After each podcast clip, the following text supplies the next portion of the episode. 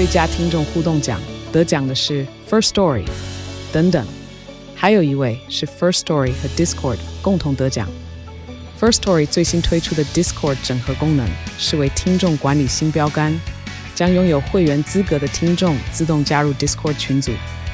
这不仅减少创作者的负担，也为听众带来丰富的互动体验，获得全台 Podcaster 一致肯定。体验这个惊人的功能，立刻点击叙述栏链接，让你与听众互动更上层楼。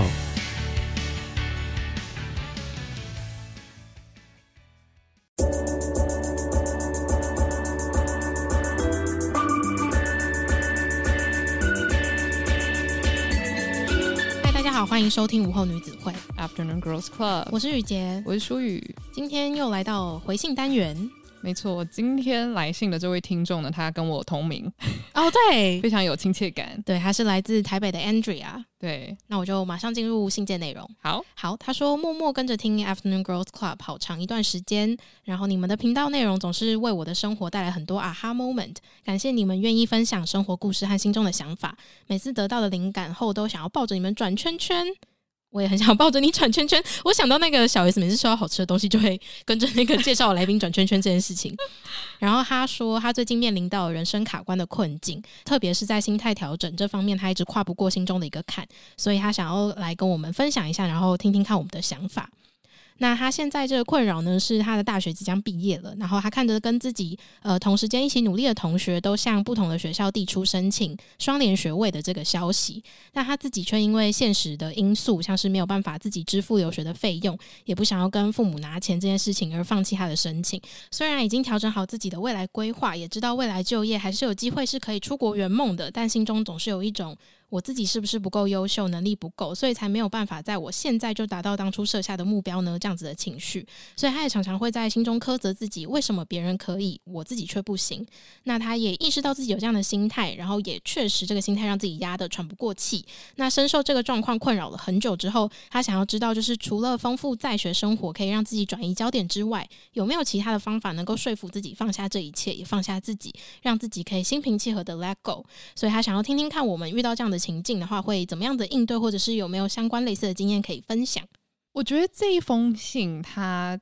呃很好的地方是，它还蛮确切的，就是跟我们分析了一下他最在意的点是什么。嗯，对，所以他的这个很详细叙述啊，就让我想到了一些我自己的经验。但是我还蛮想知道，就是你当看到这封信的时候，你是很有共感，还是你会想说，哎，我自己好像没有经历过这样的情绪？呃，我看到了当下的时候，我第一个反应是我好像没有经历过这样的情绪。那原因是因为，呃，其实，在求学时段，包含我现在可能过去两年吧，我不是一个会帮自己设立目标的人。我一直都是一个且走且看，而且是且走且看到我觉得事情大概达成到我觉得八十分左右就好了。就是一方面是因为。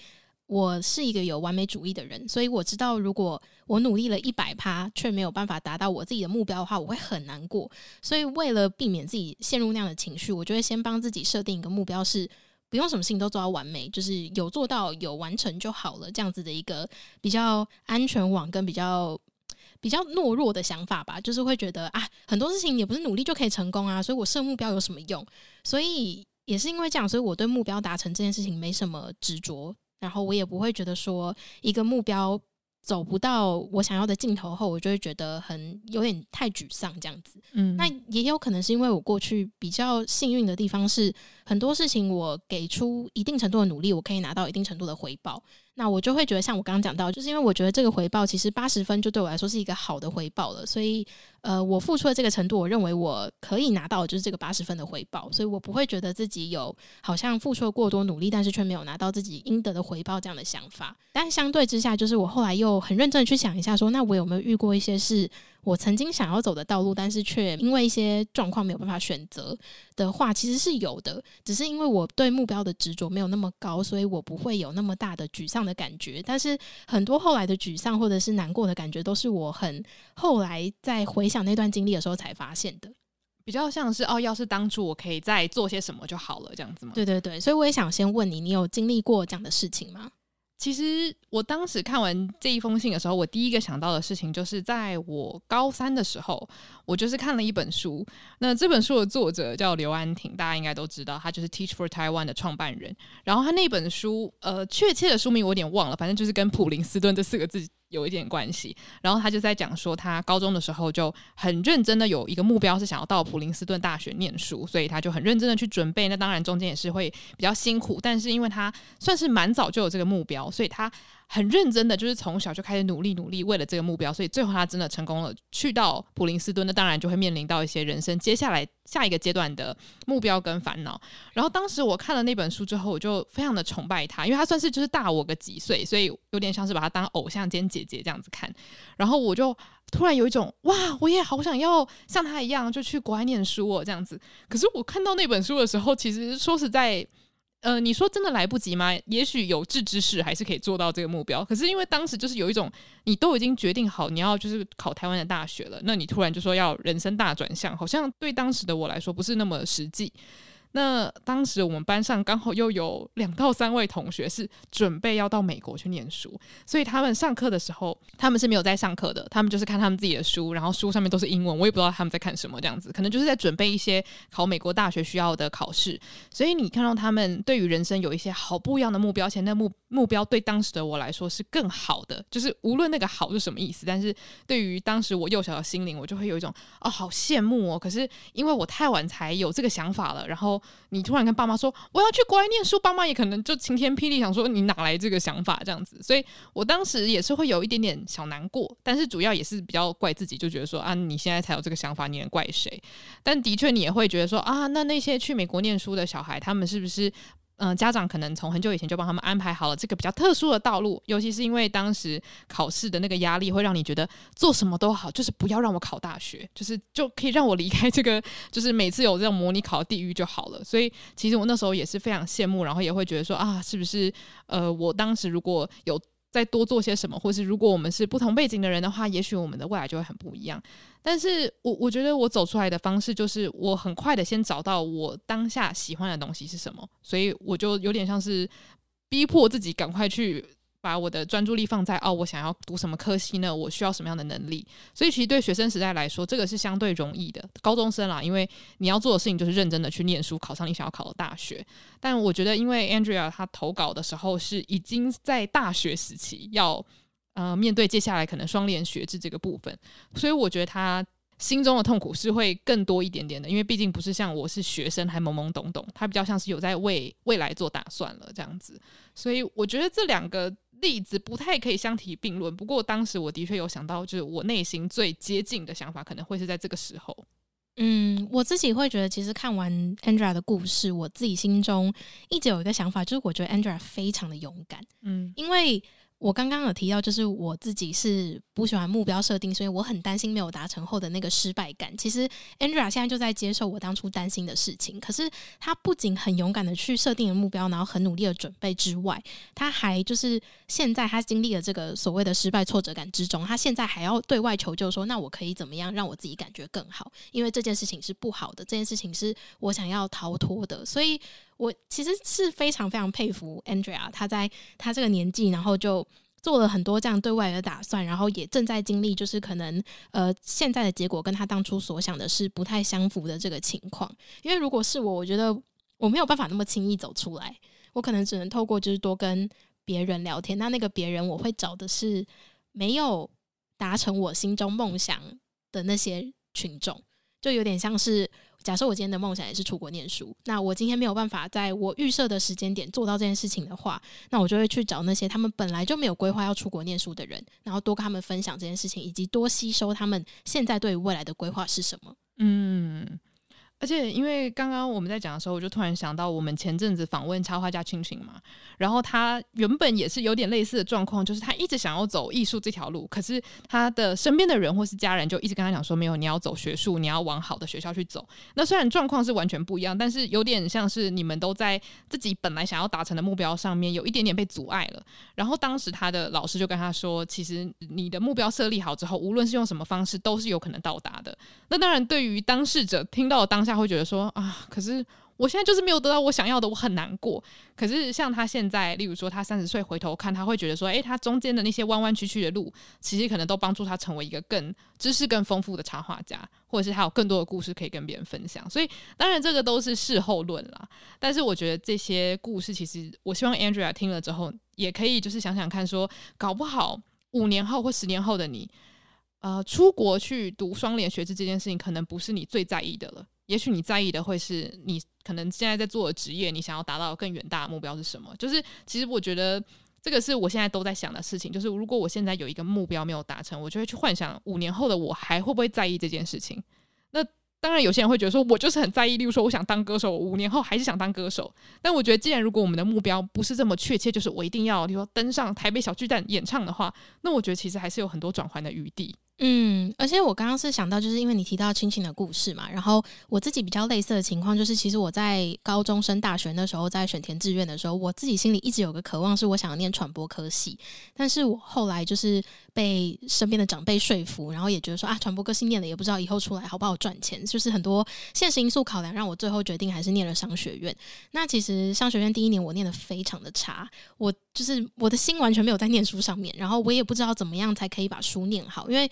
我自己在行的东西是社会学科的东西，像是语文啊、历史啊、地理啊这一种。那商学院在学的就是数学、数学还有数学。然后我就是会想说，怎么办？就是大学第一年，我会计上的好痛苦，我的。经济也上的好痛苦，因为那时候我不觉得经济是一个社会人文学科，然后还有微积分，我微积分大一的时候是被当掉的，因为我实在太不认真上课了，然后我也完全找不到就是这个念这个科系的快乐。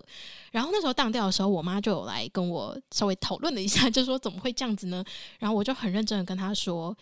我不知道我现在念的这个科系到底是不是我以后出社会后想要继续使用的技能。然后还有，我觉得当初如果我选了传播科系，我现在会不会念得更快乐、更轻松？不管传播科系或是语文学系，至少是我内心觉得我会念得比较轻松的科系，这样子。那。我妈当下就是会觉得说啊，对啊，我怎么好像让我女儿也进入了一个她当初不想要选择的一个一个选项？可是那时候的我只是因为陷入在就是我真的好糟糕，我怎么当初没有坚持我的想法那种一直自我苛责的情况，所以我把这个负面情绪又再加注在我父母身上，会觉得是他们让我选择这个科系的。但是后来就是真的是到了长大之后，然后包含我现在毕业了之后，我开始做了 Podcast 节目。还是一个跟传播相关的事情。那我现在在做节目的这个当下，跟我大学学到的东西有关吗？一点关系都没有。可是我还是做得非常快乐，因为就是过去这些曾经发生过的事情，让我现在有这些故事可以讲。而且不只是我现在可以讲，我当初没有念传播科系，可是我现在还是做到我当初曾经幻想过我可以做的事情。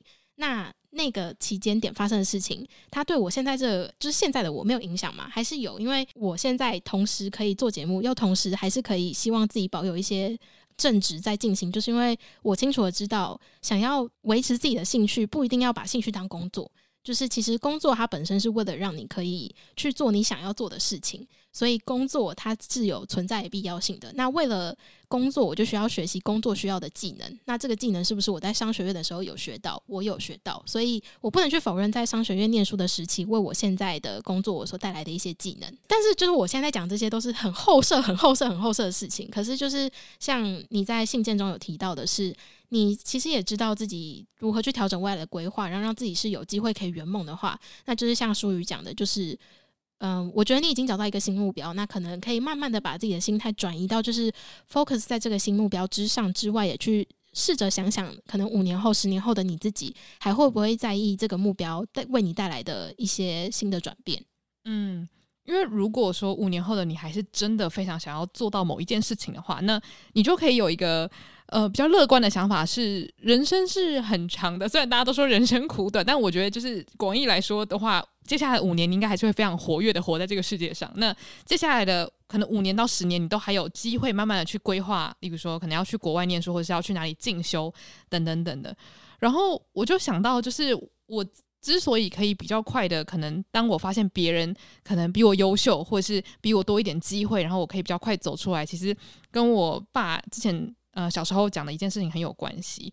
这件事情就是我那时候在访问来宾的时候，我觉得很有趣，是因为我爸爸他也是在一个小镇里长大这样子，然后他当时就是跟他的一个真的是很铁的好朋友一起考上了建中，然后两个人就跑跑跑跑跑跑到台北去，就是租房子念书。然后他就讲说，在当时的那个环境下，你真的进到那个班级之后，你就会发现你的世界被颠覆，因为你本来是那个小镇里面最会念书，从小到大都是你最会念书。结果你一进去就发现，上数学课的时候，有人举手说：“老师，这个为什么不能用微积分来解呢？”然后他想说：“什么是微积分？”然后或是有人的英文就已经溜到爆，你要想想看，在几十年前就英文溜到爆是有多好的资源才可以做到这些事情，所以那个。痛苦是很加倍，就是你知道，可能自己家里没有这么有钱，然后你也没有人家这么天才，因为他说真的，班上有很多人是天才，你要怎么赢过天才？你就是投胎，对，所以他说在那些这么多就是冲击夹击之下，然后你又一个人孤孤零零的活在台北，他就慢慢的开始有一个想法，就是那既然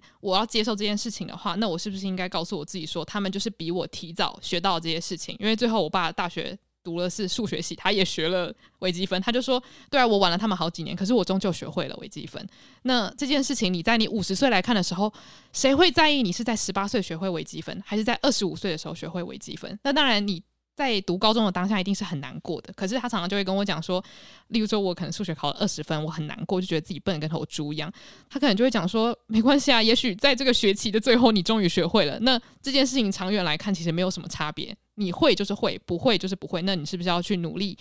寻求一个方式，能够让你在长远来说，你可以慢慢往你的目标去走？我觉得从小就一直听到这些真实的故事的时候，你就会知道说，其实很多人都一直在经历同样的想法。但是你能不能够在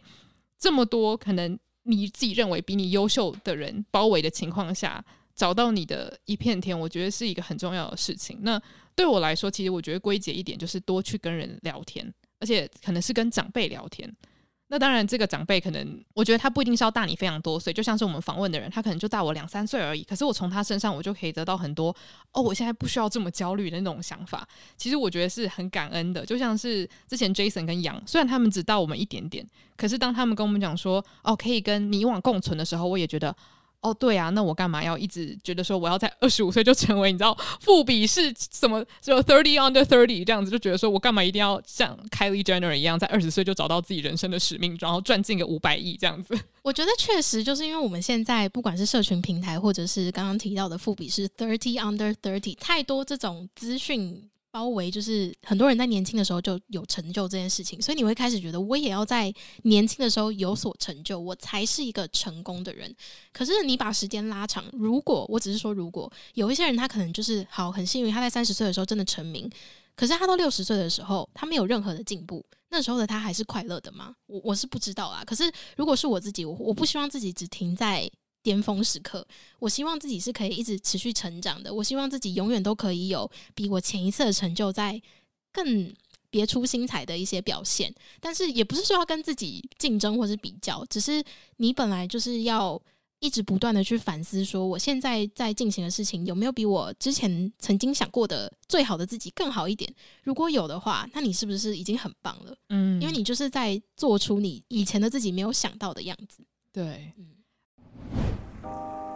想要定期收听更多书虫人生的精彩书单吗？想要定期吸收更多影剧人生的心得体悟吗？欢迎订阅我们跟 Mixer Box 合作推出的午后女子会赞助方案，每月提供一篇节目精选主题延伸文章，以及我们的每月书单影剧片单心得分享，外加每月 Bonus 书虫人生特辑，以及每两个月一次的英文闲聊单集。现在就去 Mixer Box 搜寻午后女子会 Afternoon Girls Club。订阅不同层级的方案，为你的生活提供更多休闲娱乐的新选择。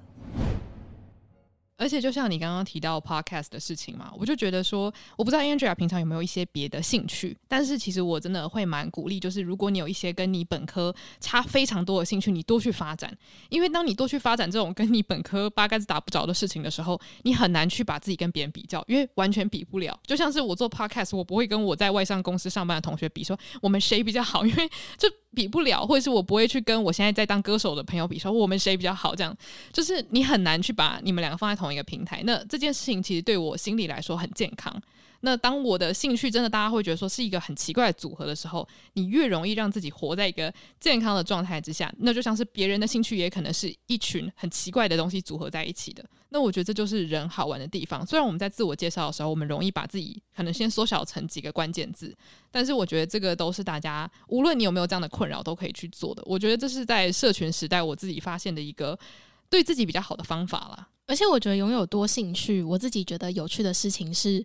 你会比较谦虚，嗯，因为你会知道大家都有有自己在某一个领域里面，他就是那个领域很厉害的人，那你就不会把自己跟这个人比较，因为再怎么厉害，我没有他厉害啊，我就是不像他一样，可能这么会拍电影。我又不会拍电影，我也没学过拍电影，我怎么可能把我跟李安比较？我不可能拿我手机里面拍那种烂片，然后拿去说我跟李安谁拍比较好，就是这件事情不可能发生。所以我觉得，就是你随时都让自己保有很多很多的兴趣跟很多很多的成就感来源的话，才不会那么目标导向去看每一件事情跟未来的发展。而且我觉得那个成就感还有一点很重要的是，并不是跟别人比较来的成就感，是你为自己带来的。算是心情稳定的成就感吧。就比如说，我现在很焦虑，可是我知道我有一件事情，譬如说，书宇喜欢看书，他很焦虑的情况，他可能就知道我现在看书可以平复我的心情。那看书这件事情是不是就可以很好的为自己带来成就感？因为你很好的安抚自己的心情了，那这就是看书这个行动为你带来的成就感，